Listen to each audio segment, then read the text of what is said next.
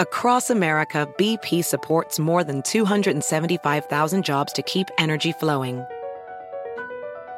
Jobs like updating turbines at one of our Indiana wind farms and producing more oil and gas with fewer operational emissions in the Gulf of Mexico. It's and, not or. See what doing both means for energy nationwide at bp.com slash investing in America. Hola, bienvenidos al podcast de NTN24. Estas son cinco cosas que pasaron hoy. Poco a poco vuelve la normalidad tras la reapertura del paso por el puente internacional Simón Bolívar que une a Colombia y Venezuela.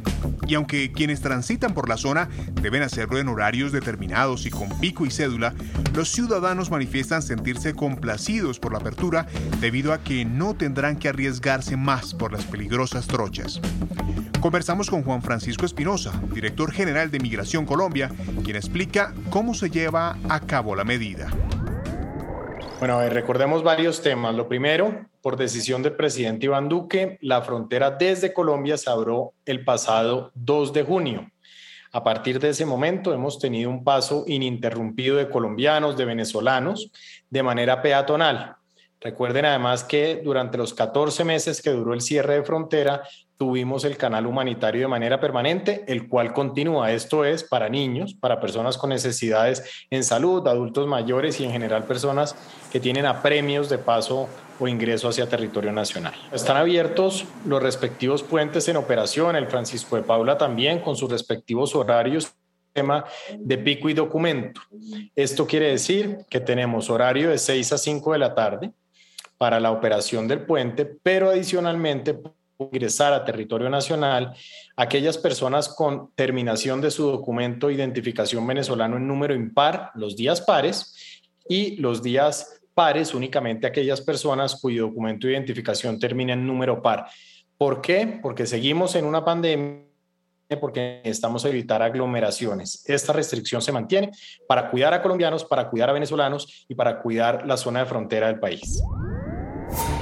Tras caminar tres días por el sur de México y descansar en Huixtla, una localidad del estado de Chiapas, cerca de la frontera con Guatemala, una caravana de migrantes retomó el miércoles su rumbo hacia la Ciudad de México con ánimo renovado y más integrantes. Activistas dicen que son al menos 4.000 personas muchos de ellos niños que, según los registros, son incluso abandonados por traficantes de personas a su suerte en algunos casos. Aquí el retrato de la crisis. Marlene Dinora Cruz es una migrante hondureña que expresa su dolor. Yo tuve que dejar a mi país por cosas de... porque a mis hijos corrían mucho peligro y yo también. Y por eso no puedo regresar a mi país, por la vida de mis hijos y la mía. La tercera noticia de este miércoles, tres edificios de gobierno fueron desalojados en Washington, D.C. por una amenaza de bomba. En pleno centro de la ciudad, a escasos 300 metros del Capitolio, se acordonaron las calles y la presencia policial se incrementó al paso de las horas. Estefania Ochoa, con la información desde la capital estadounidense. Fue a las 10 de la mañana de este miércoles cuando una amenaza de bomba obligó a la evacuación del edificio Humphrey del Departamento de Salud de Estados Unidos en Washington, D.C. Los trabajadores del edificio contiguo, donde se encuentra la agencia de noticias del Estado, La Voz de América, también tuvieron que salir de sus oficinas por las siguientes cuatro horas. No se reportó ningún incidente, pero al poco tiempo también el edificio O'Neill de la Cámara de Representantes y el Jardín Botánico fueron evacuados. La preocupación se elevó. El Capitolio encendió las alertas, pues el recinto se ubica a escasos 10 minutos caminando. A la 1.30 de la tarde se permitió nuevamente el acceso. El Servicio de Protección Federal informó que las investigaciones versaron sobre un paquete sospechoso en el edificio del Departamento de Salud. Con perros entrenados se olfateaba la zona para identificar cualquier sospecha adicional. Apenas el pasado 5 de octubre, una camioneta sospechosa estacionada frente a la Corte Suprema obligó al cierre de calles sin ningún incidente mayor. Y hace dos meses, un incidente similar se registró al exterior de la Biblioteca del Congreso. Como una super red de corrupción, describe la Fundación para el Debido Proceso y la organización Transparencia las tramas que en los últimos años han permitido el robo de millones de dólares de fondos públicos en Venezuela.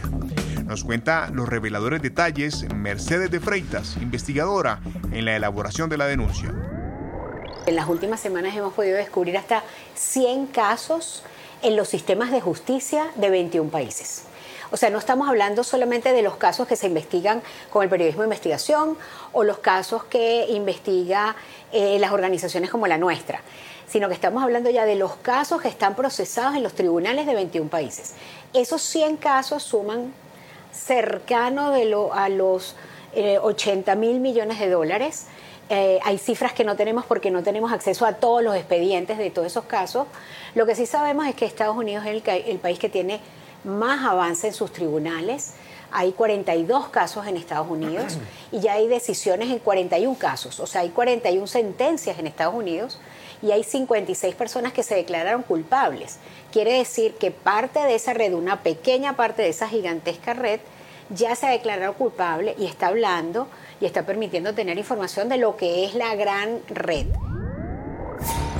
Y nuestra última nota va relacionada al incidente en un set de películas en Hollywood. Hoy se conoció un nuevo relato de lo que sucedió el pasado jueves durante la muerte de la directora de fotografía de la cinta Rust. Habló uno de los integrantes de la producción que ayudó a la mujer tras resultar herida de muerte.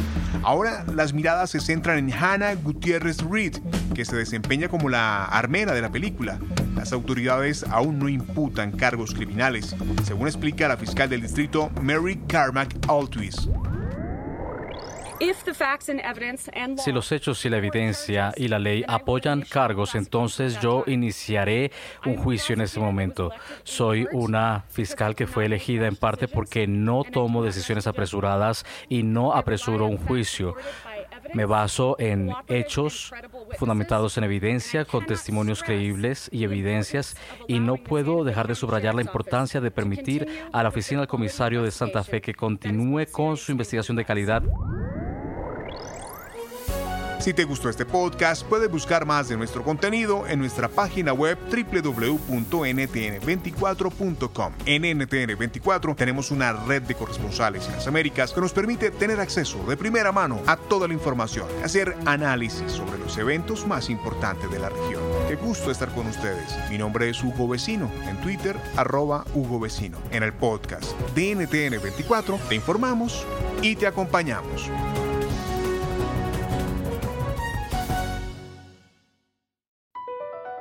Across America, BP supports more than 275,000 jobs to keep energy flowing. Jobs like updating turbines at one of our Indiana wind farms and producing more oil and gas with fewer operational emissions in the Gulf of Mexico. It's and, not or. See what doing both means for energy nationwide at bp.com slash investing in America. I'm Chris Hahn, the Aggressive Progressive. Check out a new episode of the Aggressive Progressive podcast every Tuesday. You know, the election is heating up just as the year is winding down. Stick with me. I'll tell you the truth as I see it. Download the Aggressive Progressive on Pandora or wherever you get your podcasts.